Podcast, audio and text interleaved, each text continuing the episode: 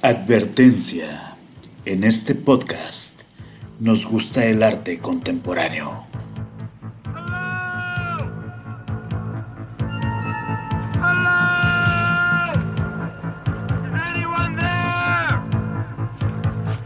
Un espacio donde hablaremos de arte y tomaremos un buen vino.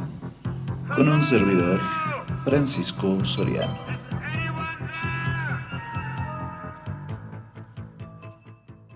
Buenos días, buenas tardes, buenas noches. ¿Cómo han estado? Bienvenidos de nueva cuenta a este canal donde hablamos un poco de pintura y de arte para los que nos siguen en YouTube. Para los que nos siguen en el podcast, recuerden que nos pueden encontrar en Spotify como Hablando de Arte con Francisco Soriano o Detrás del Arte. En cualquiera de los dos casos pueden encontrarnos con estas pequeñas cápsulas que subimos a ambas redes, tanto a YouTube como a Spotify y otros podcasts de menos relevancia. En este caso, en este día, un, nuevo video, una nueva cápsula, un nuevo podcast dedicado ni más ni menos que a las noticias más relevantes del medio en este mes de septiembre. Recuerden que el Notiarte es una sección que hacemos mensualmente, quincenalmente, si aparece algo interesante. Espero que ya tengan su cafecito para ir empezando este precioso 28 de septiembre del año 2021, este hermoso día, un poco nublado, pero muy agradable aquí en la Ciudad de México. Yo ya tengo aquí mi café. Si alguien quiere que promocionemos su marca de café, lo podríamos hacer. En cualquier caso, les recuerdo, soy el doctor Francisco Soriano. Me pueden encontrar en Instagram como dr.francisco.soriano o en mi página oficial de refranciscosoriano.com. También les recuerdo que tenemos un próximo taller, próximo curso, cómo impartir un taller de artes paso a paso, donde vamos a revisar cosas desde cómo elegir el tema, cómo crear los módulos, cómo encontrar un lugar en caso de que sea en situ, cuándo se puede optar por talleres online, cómo promocionarlos, cómo hacer ruido alrededor de tu proyecto, organización, eh, economía, claro, la economía, cómo vamos a economizar en los diferentes elementos alrededor de nuestro taller y otros tips más que vamos a estar viendo en este próximo curso, cómo impartir un taller de artes paso a paso. Les recuerdo que tengo una experiencia de casi 15 años impartiendo talleres, así que si de algo sé es de impartir talleres. Así que pues vamos a estar viendo este nuevo taller. Va a ser un curso online, el metataller, han dicho algunos, curso online, tres sesiones, sábados 9, 16 y 23 de octubre, de 11 a 2 pm, 1500 pesitos, 65 dólares. Informes e inscripciones, taller de o en la sección de contacto de mi página oficial, cómo impartir un taller de artes paso a paso. Y ahora sí vamos con las noticias. Bienvenidos a todos los que van llegando, mis estimados a radio escuchas, mis estimados video video, video seguidores, ¿cómo se le dice a la gente de YouTube? No lo sé. En cualquier caso, les recordamos, transmitimos en YouTube y en el podcast Arte con Francisco Soriano en diferido. Lo vamos a subir hoy mismo y lo vamos a subir hoy mismo porque la noticia de hoy es un notición, es un, es un notición de el tamaño de Australia. Realmente es un enorme, enorme notición. ¿Y a qué me refiero? Bueno, pues lo ponemos en el, lo ponemos en el título de este video. Podría ser, no los quiero alarmar, no quiero alarmar a nadie, pero podría ser que los Bacon de la Tate Gallery podrían, podrían no ser reales, podrían no ser eh, ¿Cómo decirlo? Ni siquiera, ni siquiera sé qué palabras podría usar, pero la noticia es la siguiente. Los bacons, vamos a poner aquí de fondo para los que nos están viendo un poco de los bacon de la y probablemente los bacon más famosos de este extraordinario pintor del siglo XX, Francis Bacon, un autor, eh, bueno, pues que ha reconocido como uno de los grandes, grandes del expresionismo figurativo de Inglaterra. No es, no es inglés, claro, pero en general, eh, pues se le reconoce que su obra se desarrolló principalmente en esta nación que ha tenido eh, grandes, autores, uno de los cuales que acogió pues fue exactamente el irlandés Francis Bacon, que nació un 28 de octubre de 1909 y falleció en Madrid un 28 de abril de 1992. Hablar de Francis Bacon es prácticamente eh, hablar tal vez del pintor más poderoso, del pintor más agresivo y más espectacular de su generación, tal vez únicamente eh, comparable con Lucian Freud y sin embargo el propio Lucian Freud pues en repetidas ocasiones habló de esta especie de envidia que le provocaba la obra de Bacon porque Bacon estaba demasiado, demasiado severo. Bacon también un pintor polémico, no únicamente en su obra, sino también en su vida, una vida que vivió en el exceso y en, pues no tanto en el exceso, ¿no? Bueno, un poquito, ¿cómo no? Pero pues que llevó una vida como él quería y con las reglas que él quería y que mantuvo en vilo a la crítica internacional, al público internacional, al público especializado, prácticamente a todos. Hablar de Bacon es hablar de un titán, tal vez el último titán después de Picasso, junto con Pollock probablemente, pero pues tenemos una noticia, tenemos una noticia que no sé, no sé cómo afectaría esto, ¿saben? Porque la noticia, según Infobae, que nos dan en la mañana, en esta mañana. Me han hecho llegar diferentes, eh, diferentes seguidores. Muchas gracias por sus mensajes. Me han hecho llegar de múltiples formas. Pero la noticia dice más o menos, más o menos así. Ahí les va. Eh, Ahí ya la perdí. Ustedes. Eh, ah, bueno, les recuerdo que si quieren enviar su superchat y su apoyo, se puede hacer, ya saben. Y la noticia les decía: si están en, si están en el podcast, no, pero si están en la transmisión en vivo, recuerden que esas transmisiones las hacemos en las mañanas por lo general. Y si están por ahí, pues sí pueden hacerlo. Si no, no se preocupen, con un buen like estamos más que, más que satisfechos. Si no se han suscrito al podcast, suscríbanse detrás del arte con Francisco Soriano. Ah, caray, ¿por qué no se ve? Estoy, hablando aquí bien animado de Bacon y estoy viendo que la pantalla no se ve, no se ve a Bacon. Pues ni hablar, la magia de la radio, ya saben, la magia de la radio que nos acompaña en esta mañana indirectamente, no pasa nada. Pues vamos a hacerlo a la viejosa, ¿cómo no? Dice la nota de Infobae, Francis Bacon falsificado, piezas de la Tate Gallery, no se vean auténticas. Un conjunto de 1200 piezas, o sea, ni siquiera son tres, cuatro, es todo el acervo, bueno, en fin, no me voy a adelantar. Un conjunto de 1200 piezas entre cuadernos, bocetos y cartas que fueron donadas en 2004 al Museo Británico por un amigo del pintor, fueron puestas bajo sospecha en una reciente investigación. Se suma la detención de una banda internacional que tenía 500 obras apócrifas para vender. Esto de hecho lo habíamos lo habíamos comentado, lo habíamos comentado en un, en un directo anterior que habían encontrado una banda que se dedicaba casi, casi exclusivamente a falsificar Francis Bacon. Así que ya teníamos un precedente de que algo estaba muy, muy, muy raro. Y bueno, dice, los fantasmas de la falsificación acechan la obra de Francis Bacon últimamente, luego de que se confiscaran cerca de 500 trabajos falsos en Italia hace dos semanas, los de la banda de las que hablamos. Ahora la sospecha recae nada menos que en parte de un vasto material que conforma la colección del artista alojada en la Tate Gallery. La fundación que administra el patrimonio artístico de Bacon sugiere en un nuevo libro que los trabajos donados al Museo Británico por Barry Jules, un periodista canadiense amigo del pintor durante la última etapa de su vida, guardan poca relación con los rasgos que caracterizan el sello de Bacon. El archivo Barry Jules, que recibió la Tate como donación en 2004, valuado en 20 millones de libras esterlinas, no es, no es una cifra despreciable en lo absoluto, y compuesto por, 12, por 1.200 documentos de distinta variedad que se encontraban en el estudio de Bacon, entre los que se incluyen dibujos, bosquejos de obras y fotografías del artista trabajando en su taller, fue objeto de una investigación reciente que ha despertado la polémica en torno a su autenticidad.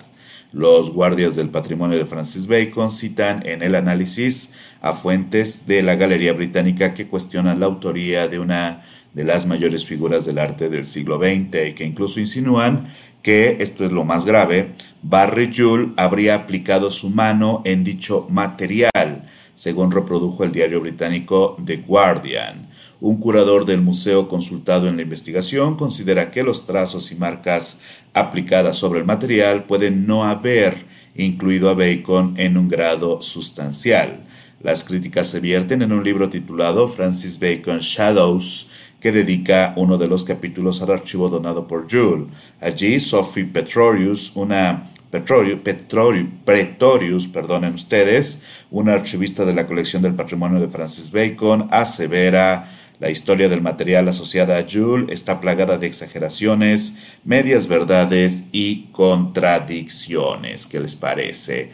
Contradicciones, entonces, vamos a poner un poquito de música de fondo. Vamos a poner un poquito de música de fondo para, para poder seguir leyendo sin que sea tan, tan pesado. La verdad es que no es poca cosa, es una acusación tremendamente grave. No están diciendo que una o dos, sino que prácticamente toda, toda la, eh, toda el acervo de, eh, donado por esta persona es falso, es una acusación que pues pone en el propio, el propio gusto de la Tate, o sea, no es decir, ah, bueno, pues no pasa nada. No, realmente la Tate quedaría muy dañada y la verdad es que en el próximo video, no se lo pierdan, va a estar en muy, muy, muy, muy, muy, pero muy pocos días.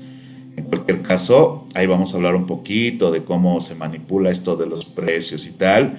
Pero pues la Tate de por sí ya viene, ya viene de, algunas dudas, eh, pues que también no son como tan fáciles de, de evadir. Sin embargo, siempre la ha saltado la Tate Gallery. La Tate Gallery tiene un excelente control de daños. De hecho, la Tate es una de las galerías con una, con una estructura para hacer control de daños de estos asuntos mejor hecha en la historia. Pero bueno, vamos a seguir. Creo que ya tenemos musiquita, espero que sí, ¿no?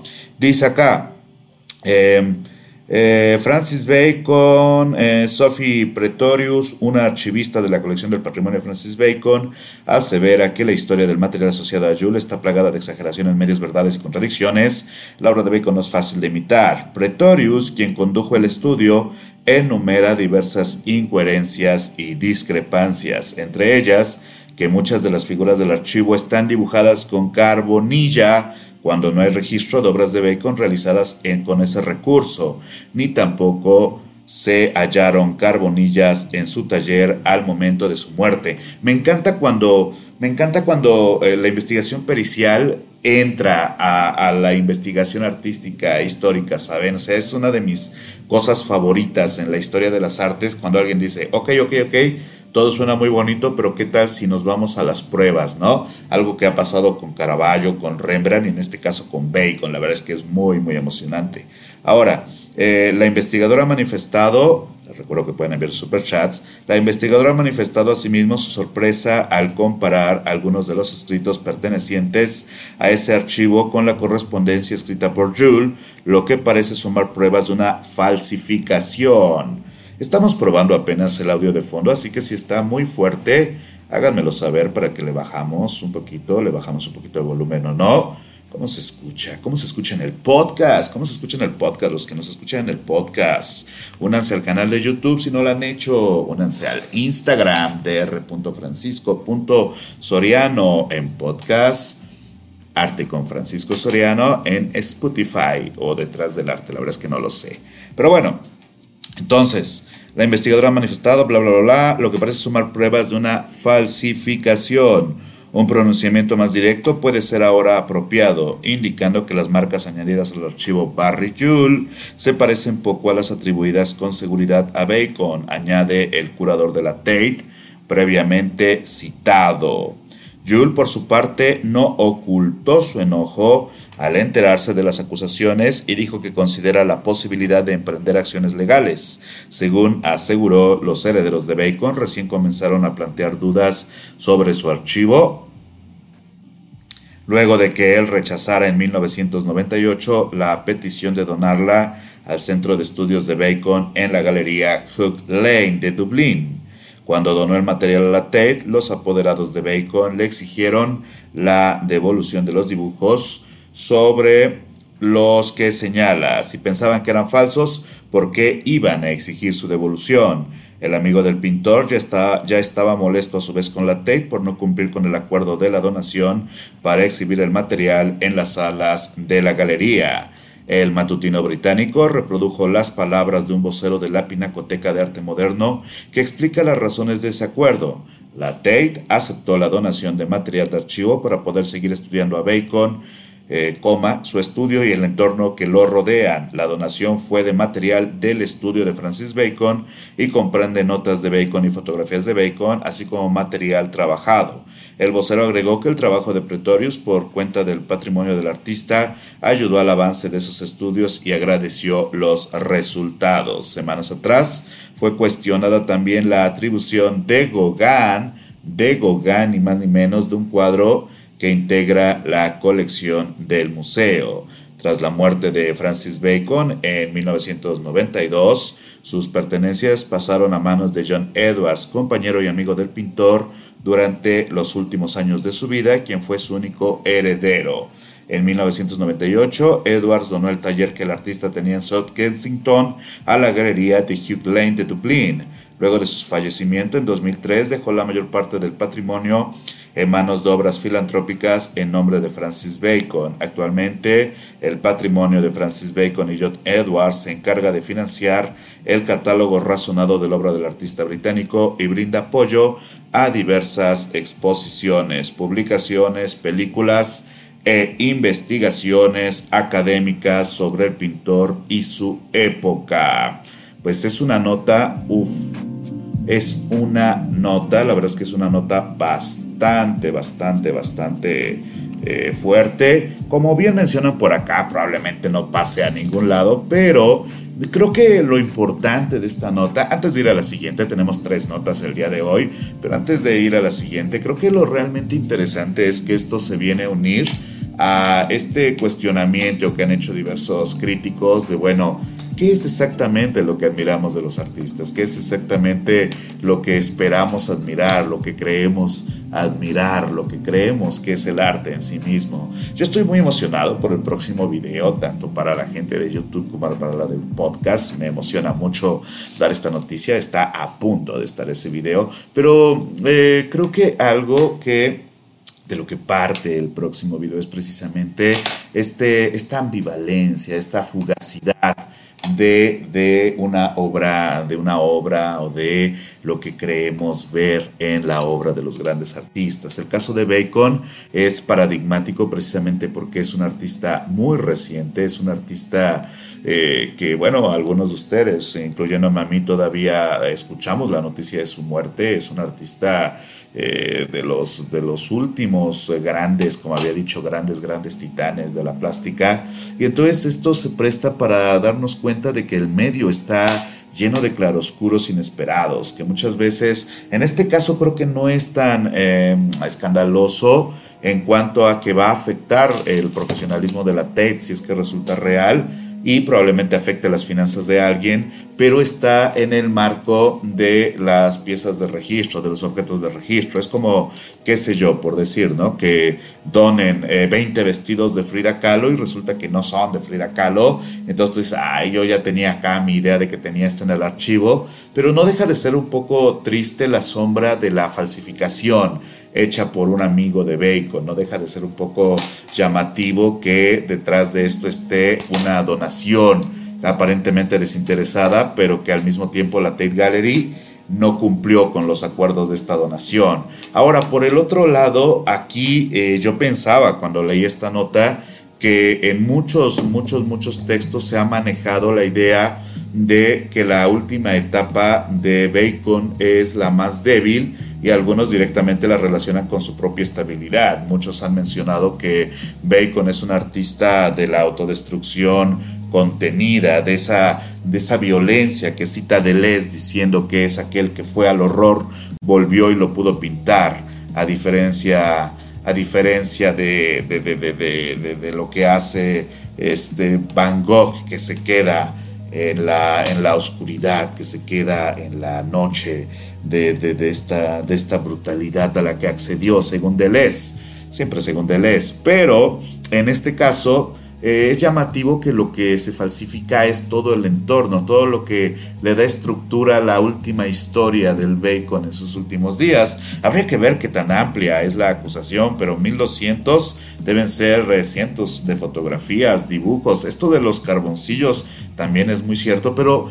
esto que mencionaba era precisamente porque qué raro es, ¿no? Pensar pensar que algunos podrían saltar diciendo, claro, yo lo sabía, esos últimos bacon obviamente no eran bacon. Y la verdad es que hasta los profesionales tienen problemas para identificar esas cosas cuando son tan recientes, ¿no? Cuando son obras del siglo XVI, siglo XV, siglo XVII hasta XVIII, hay medios que se basan en la ciencia para decir, ok, eh, puede ser, puede ser, los anillos de la tabla en la que está hecho son de ese bosque de ese año, los pigmentos y tal, pero cuando es tan reciente se vuelve complicado, se vuelve realmente complicado saber para dónde, para dónde va para dónde va esto, esto, de, esto de, la falsificación.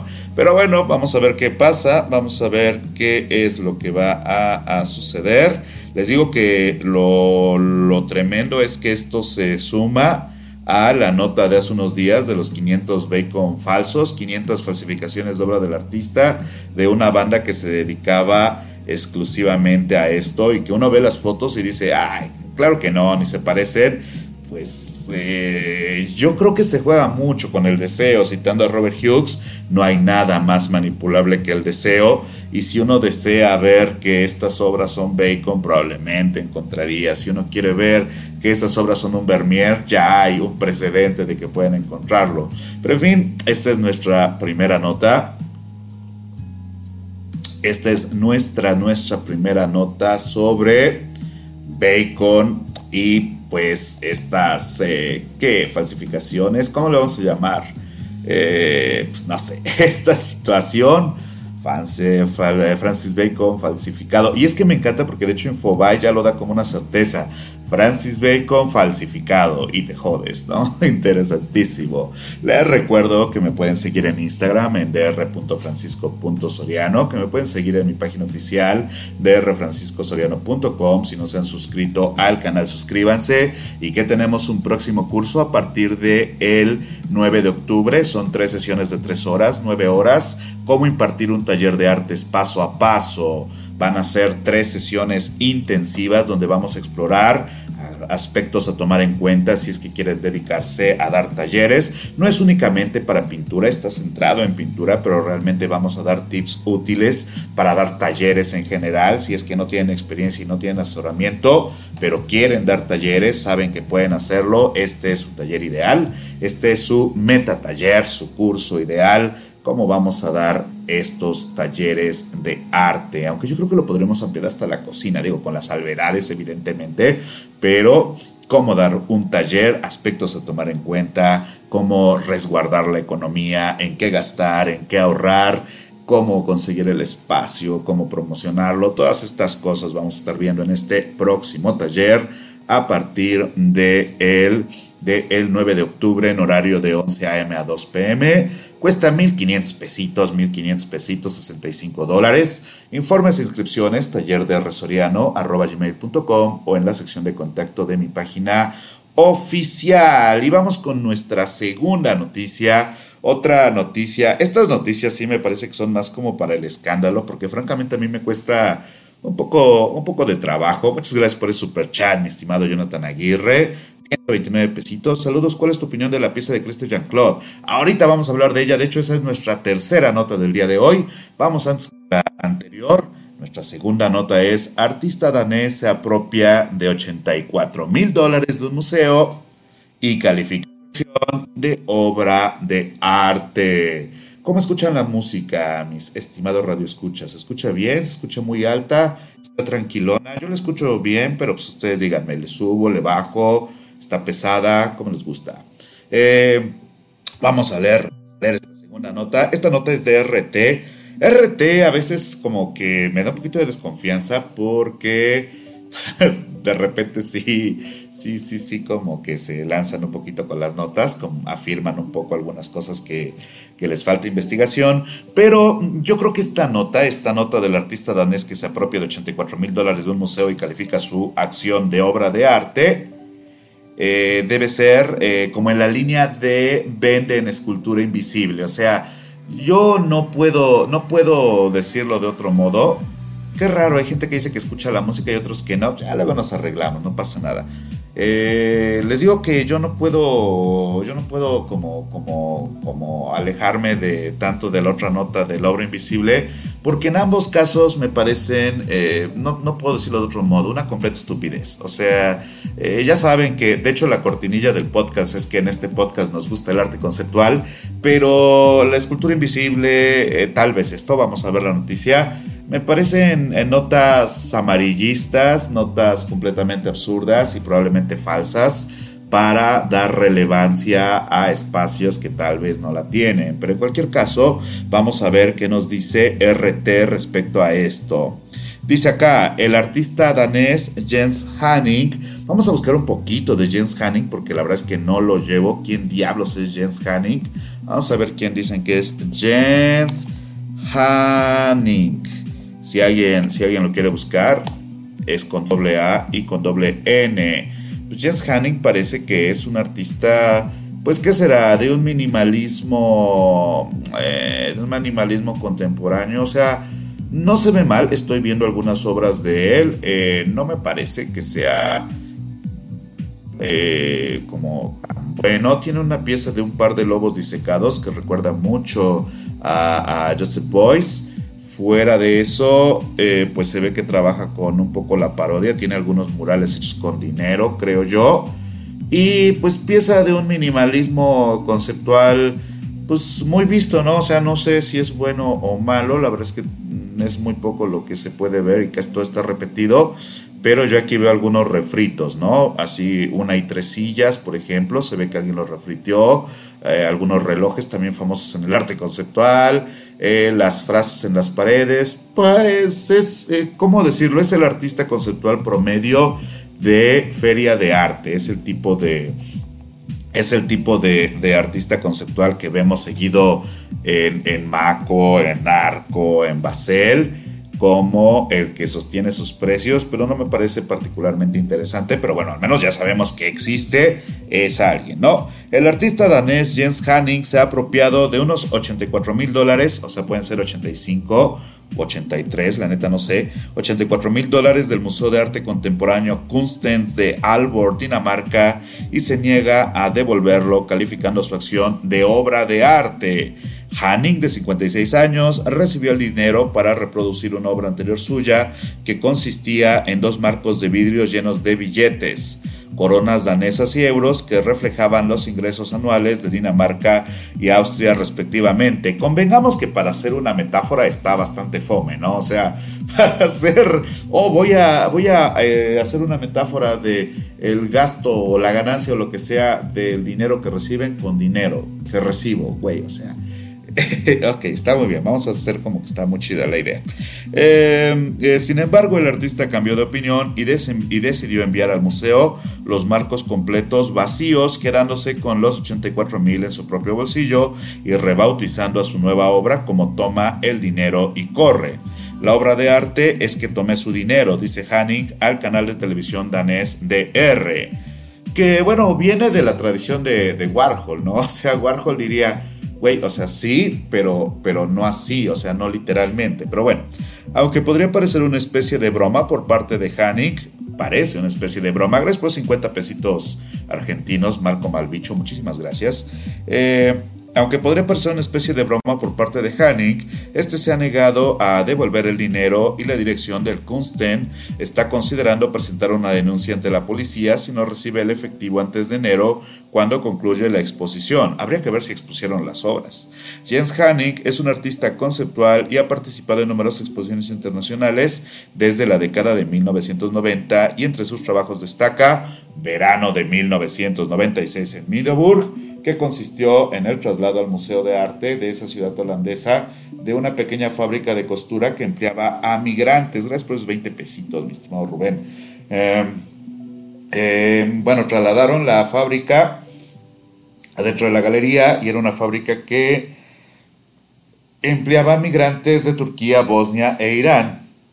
También recibió una gran atención su obra turcas, una grabación de una conversación entre turcos contándose chistes en su idioma y que fue reproducida en un espacio público del centro de Oslo en 1994. Esas dos obras incluso suenan bien, ¿saben? Esto de llevar la fábrica porque en ella trabajan migrantes está muy visto es uno de los recursos clásicos de Ai Weiwei, pero está, está interesante. También nos recuerda un poco a, Sierra y así, pero está, está interesante. Y el otro de las bromas turcas, esas me gustan mucho. Las piezas de audioarte que se presentan en espacio de arte conceptual, yo las disfruto bastante, o sea, me gusta mucho, especialmente en los espacios que están diseñados para escuchar audio, la verdad es que yo sí le encuentro un gran gusto, y los que digan que eso no es arte, güey, está de moda las radionovelas y podcast otra vez, o sea, hay, hay un sentido, ¿no? Pero a mí esto de, yo estoy eh, pensando, muchas gracias por 50 pesitos, Joaquín T, yo estoy pensando que el señor James Hanning, es muy probable que devuelva el dinero en el último día y así su obra funcione.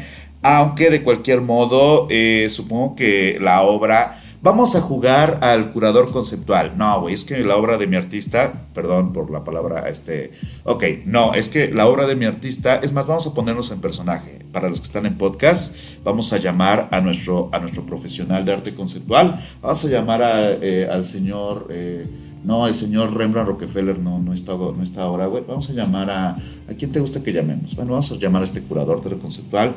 Estimado, estimado amigo, este... Disculpe, maestro, eh, ¿cómo se le llama a los curadores? Este, licenciado, qué chingado yo sé, ¿no? Eh, ¿qué, qué, qué, qué, está detrás de esta obra? Porque resulta como, como un poco confuso, ¿sabe? Usted es un poco confuso para los espectadores cuál es el sentido, ¿no?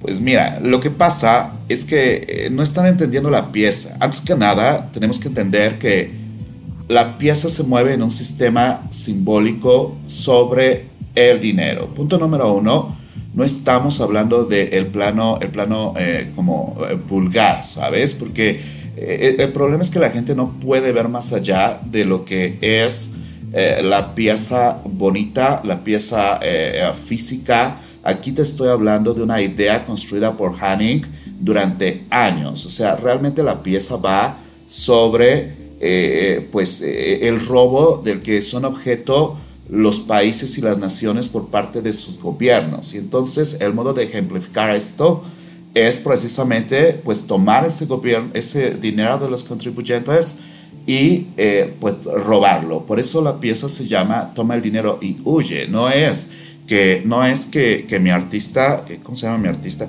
No es que Hanning tome el dinero y huya, sino que los estados toman el dinero y huyen y por eso es que se crea esta metáfora que juega con la dialéctica de la economía del mercado del arte. Eso es lo que sucede. Es, es, el sentido es más amplio que lo que parece un robo, porque si tú lo piensas, la idea vale la pena para que se le pague ese dinero. Es una idea tan compleja que de hecho el precio es, es eh, bastante bajo para lo que implica este, esta obra. ¿Sí me entiendes?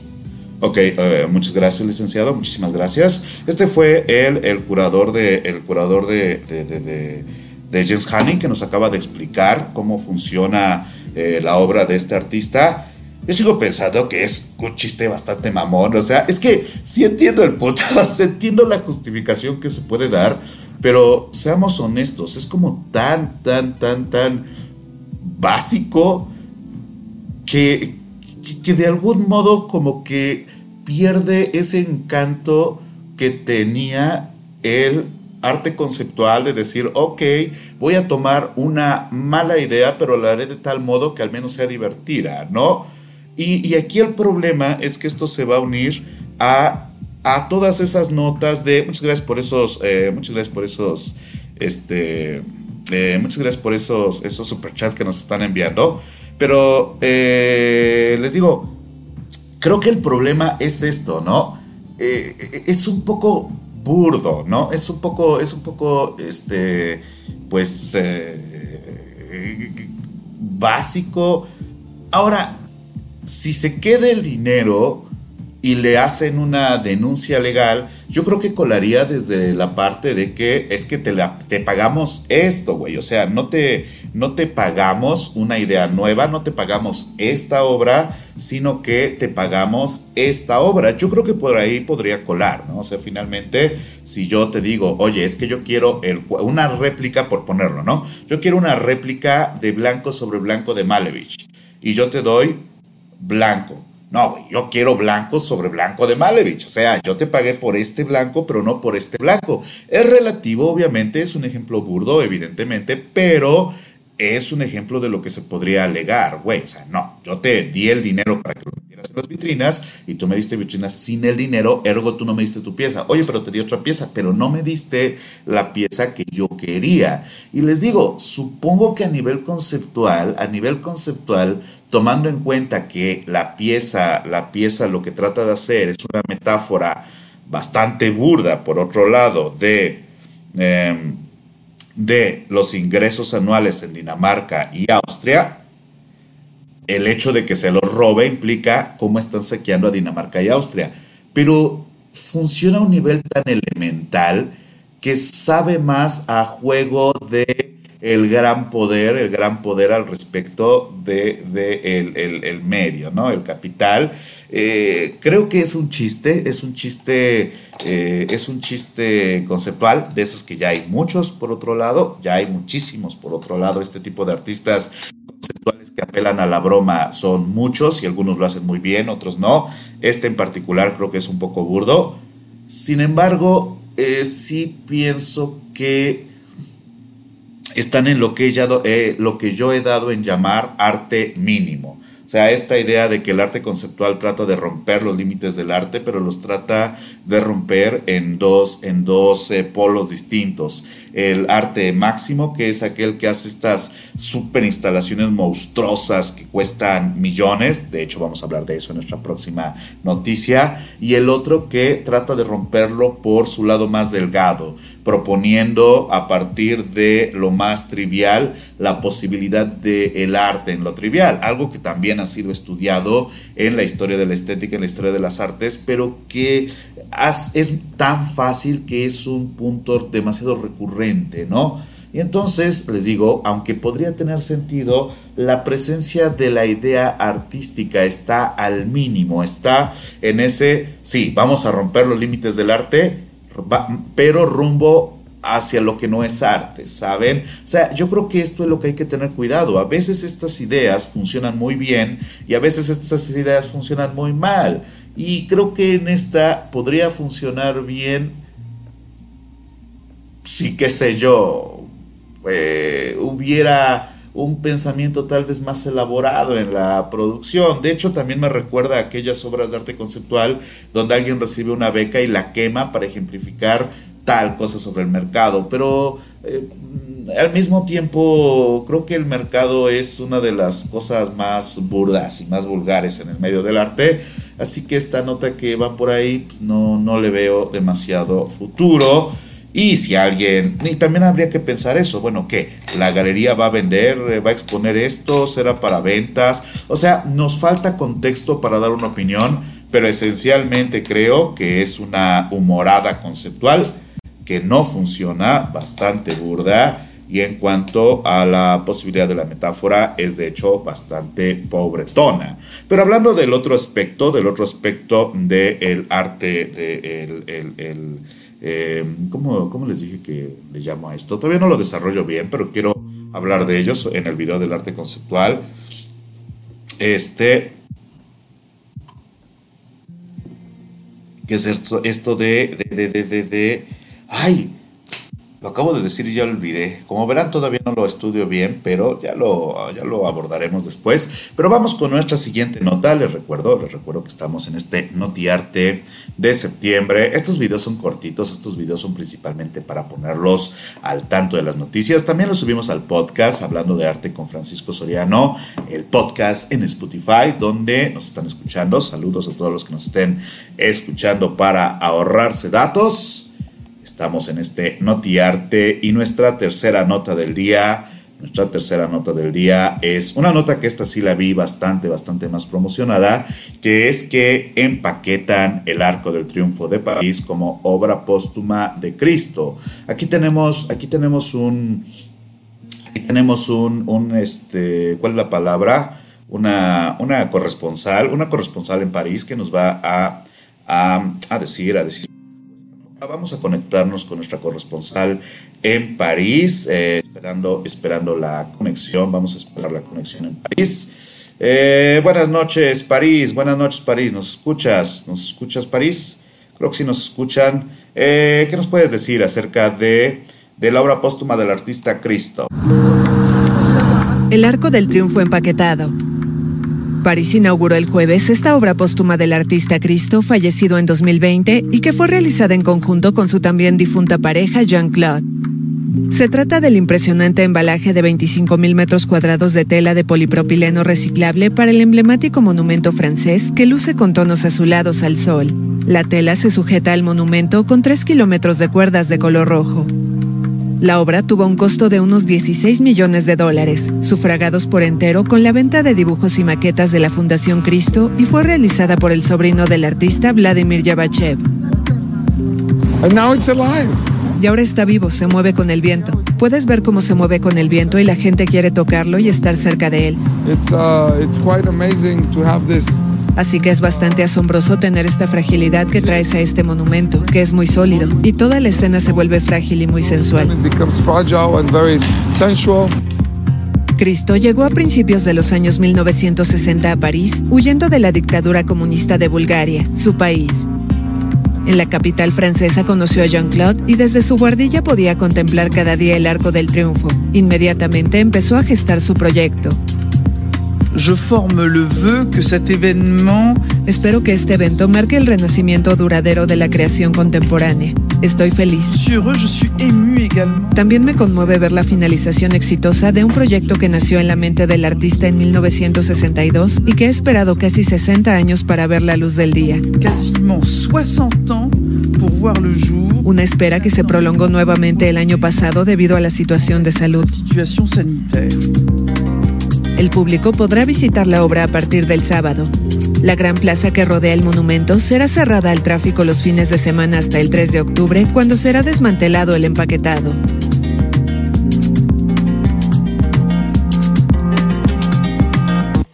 Gracias a nuestro corresponsal en París, gracias a nuestro corresponsal en París que está informándonos de esta nota. A mí la verdad, a mí la verdad tengo que decirlo, la obra de, de Cristo pasó de no gustarme a entenderla y no gustarme y después a gustarme y entenderla. Esta en particular eh, siento que es más un homenaje, o sea, entiendo que, las obras de este autor son eh, pues de algún modo fáciles de reproducir, pero eh, y sin embargo yo creo que como homenaje está bien, como pieza póstuma, creo que yo prefiero la obra de este autor cuando tiene un tinte eh, política, cuando tiene un tinte un poco más, más eh, eh, complejo, en el sentido de que Christoph opera bajo una premisa de lo que se llama el ocultamiento en las artes y el desplazamiento. ¿A qué me refiero?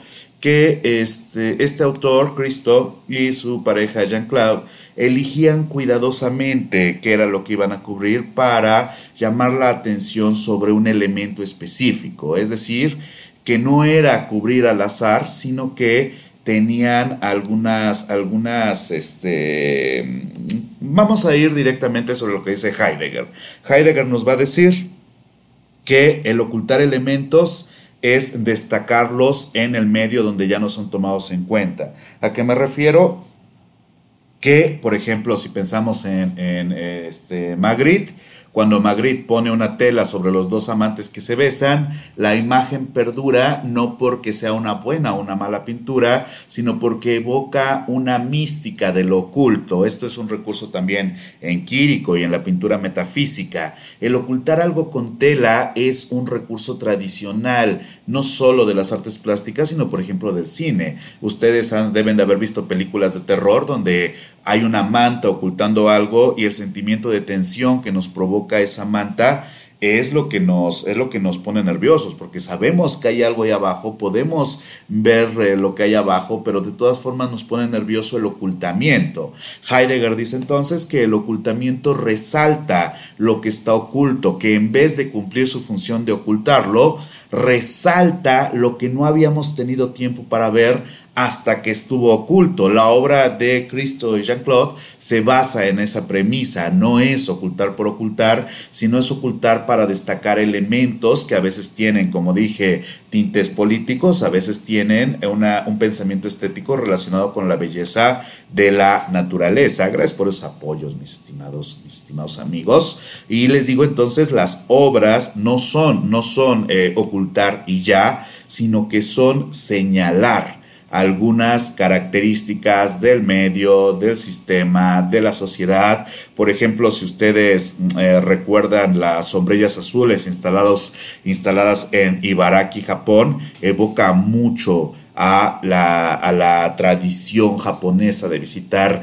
espacios colectivamente, como la fiesta de los cerezos y tal. O sea, no era ubicarlo y ya. O, por ejemplo, la mítica, eh, la mítica envoltura del edificio del Reichstag, que causó problemas a nivel político. O sea, fue una, fue una situación que realmente hizo mucho escándalo porque era cubrir uno de los edificios oficiales más emblemáticos en un momento muy tenso de la sociedad alemana. O sea, no es, no es cubrir por cubrir, no es este, ocultar por ocultar, sino que tiene una, eh, una, un sentido. Es decir, que la obra de arte radica en la elección del espacio, la ocultación y la razón de la ocultación y se complementa con cómo dirige la vista el público sobre la ocultación. Ahora, en este caso yo creo que en el contexto de la pandemia se podría entender esta obra como un llamado al nacionalismo francés, a la unión,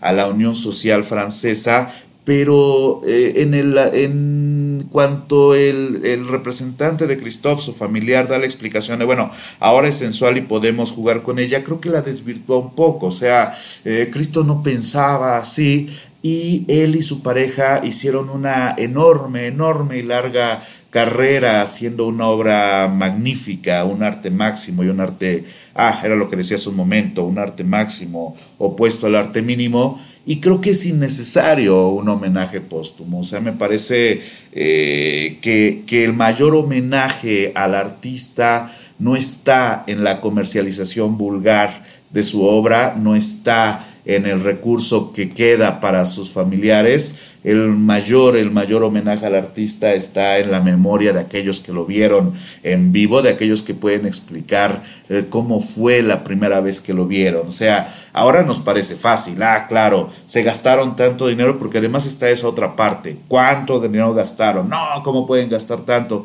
Bueno, al menos, al menos salió de la fundación. Malo que lo hubieran hecho con dinero público. Ahí estás muy cabrón. Ahora también hay que ver. Eh, yo leí en esta nota, vamos a leer la nota completa, pero yo leí en la nota que era dinero de las subastas de la fundación y bueno, pues si es dinero de las subastas, seguramente está libre de impuestos y tal vez se lo puedan devolver, pero al menos no es dinero del erario público, ¿no? Como si podría ser en otros aspectos, pero eh, al menos en eso podemos decir, bueno, se gastaron un dineral, pero era de ellos. Eh, supongo, no sé cómo lo van a recuperar, probablemente con sponsors o yo qué sé.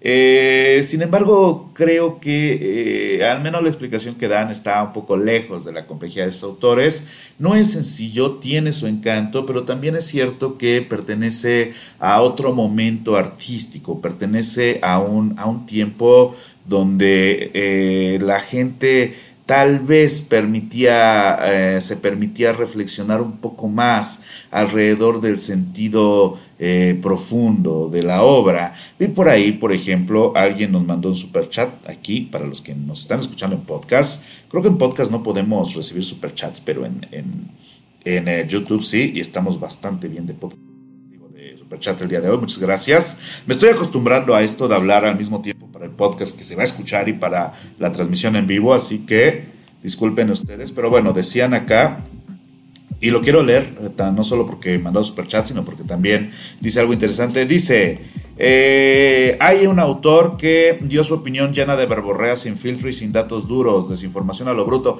Es que eh, eh, yo, yo, yo personalmente no creo que sea una obra necesaria. Sí entiendo que era un deseo de Jean-Claude, sí entiendo que tiene de algún modo la esencia, pero también hay que dejar descansar a los muertos. Es como esta obra de eh, computadora reproduce lo que habría sido la última obra de Rembrandt. Déjenlo en paz, vivió mucho, perdió esposas, hijos, familia, ya, párenle, ¿no? Y Jean-Claude ya, o sea, hizo lo que tenía que hacer le alcanzó para eso, está bien, estudiemos lo que hizo, estudiemos lo que dijo, pero no lo volvamos espectáculo comercial, porque eh, creó conflictos sociales, se peleó con la política de su época, era, era algo complejo lo que hacía. O sea, por ejemplo, este, los barriles de Mastaba, ¿no? Los barriles de Mastaba que cuestionaban la relación a partir del el petróleo entre Emiratos Árabes y Reino Unido. O sea, había un pensamiento más complejo que la simple estética, que la simple belleza. Había un comentario crítico de diversas situaciones que creo que aquí se convierte en, una, en un llamado optimista porque también actúa otro factor muy interesante. Por ejemplo, yo tengo que dar este ejemplo, sé que es un ejemplo personal, pero quiero darlo. Cuando voy a la Academia de San Carlos, una academia muy relevante en la Ciudad de México y en Latinoamérica donde yo trabajo, eh, para asegurar los moldes eh, de yeso de las piezas de Miguel Ángel que tenemos, y nuestros moldes de yeso son directamente de las piezas de Miguel Ángel, es decir, son de esos moldes que todavía se podían hacer, es, es el, el molde de una pieza original, están cubiertos, están cubiertos con, están cubiertos con plástico para asegurarlos, están cubiertos y asegurados con plástico. Y yo pienso mucho en Jean-Claude cuando voy en ese momento a la academia porque es un espectáculo a medio camino de lo melancólico y lo optimista, porque es muy impresionante, si quieren luego subo una foto al, Instagram, es muy impresionante ver estas, estas esculturas con el plástico sabiendo qué hay debajo. Y, y esa es la esencia, no es únicamente hacerlo y ya, sino que está hecha para provocar algo en el espectador.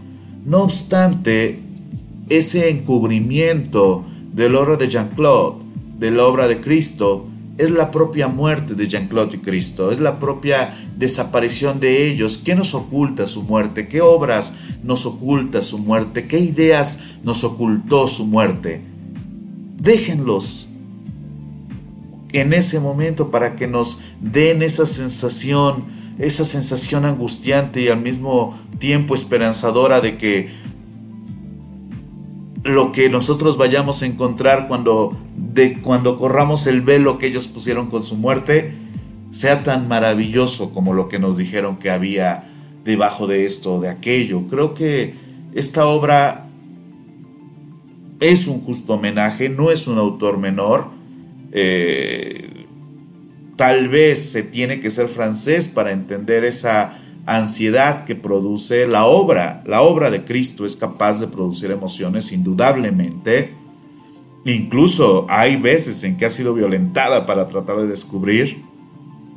Pero que sea el único homenaje, porque por ahí decían, espero que esto sea el renacimiento de este autor, déjenlos en paz. Los grandes artistas se merecen su muerte déjenlos en paz, vamos a tomarlo como lo que es, un tributo, una obra un tanto edulcorada, un tanto insípida, no es una obra de Cristo, no es la elección, por algo no la hizo, porque también habría que pensar eso, yo digo, no le dio tiempo, pues tal vez pensó, pues sí sería una buena idea, pero la verdad estaría un poquito como simplona, ¿no? Para eso mejor agarro 38 mil dólares y me lo robo. Pero en caso de que sea dinero de la fundación, ah, pues, que les aproveche a los franceses, los franceses tendrán la última palabra, los franceses sabrán, sabrán si la aceptan o no. Es un homenaje para ellos de un autor que adoptó París como su ciudad, que adoptó Francia como su nacionalidad. Y todo el mundo sabe que las relaciones a nivel local con sus artistas son muy distintas de lo que podemos predecir y prever. Pues esta fue nuestra tercera nota. Si quieren, es que, eh, eh, ¿por qué no hacemos un video hablando de Cristo después? Estaría padre. Vamos a hacer un video hablando de Cristo después en estas biografías. Ayer estaba, ayer estaba con insomnio y llegué a la conclusión de que tenemos que dedicarnos más al canal. Vamos a dedicarnos más al canal. Ya, me voy a arriesgar. Vamos a ver qué pasa.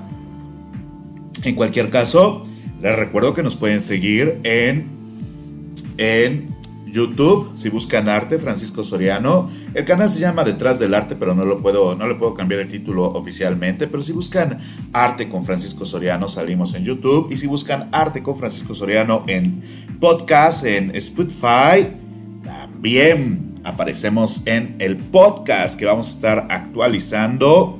Actualizando mucho más seguido. Si no nos siguen en podcast, síganos en el podcast.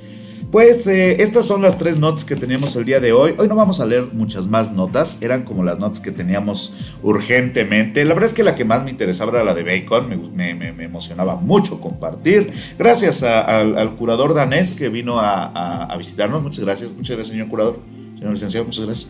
Eh, gracias a nuestro, a nuestro nuestra corresponsal en París. Gracias, gracias corresponsal en París, muchas gracias. Y gracias a ustedes que están escuchando esta transmisión, viendo esta transmisión en el canal.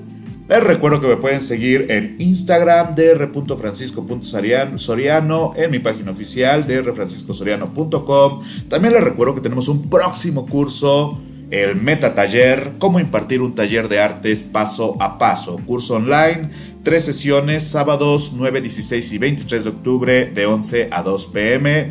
1.500 pesitos o 65 dólares. Informes e inscripciones, taller de gmail o a, las, a la sección de contacto de mi página oficial. En este taller vamos a ver cómo organizar sus propios talleres donde estén, ya sea que los organicen en vivo, online, donde, más bien, qué comprar, en qué ahorrar dinero, cómo crear un programa que hay que tomar en cuenta, como administrar adecuadamente. 15 años de talleres me respaldan. Pues muchas gracias a todos los que nos estuvieron, nos estuvieron escuchando, nos estuvieron viendo el día de hoy. Desde la Ciudad de México, el doctor Francisco Soriano. Mando un abrazo, un saludo, manténganse extraordinarios y nos vemos muy pronto. Hasta luego a todos. Bye bye.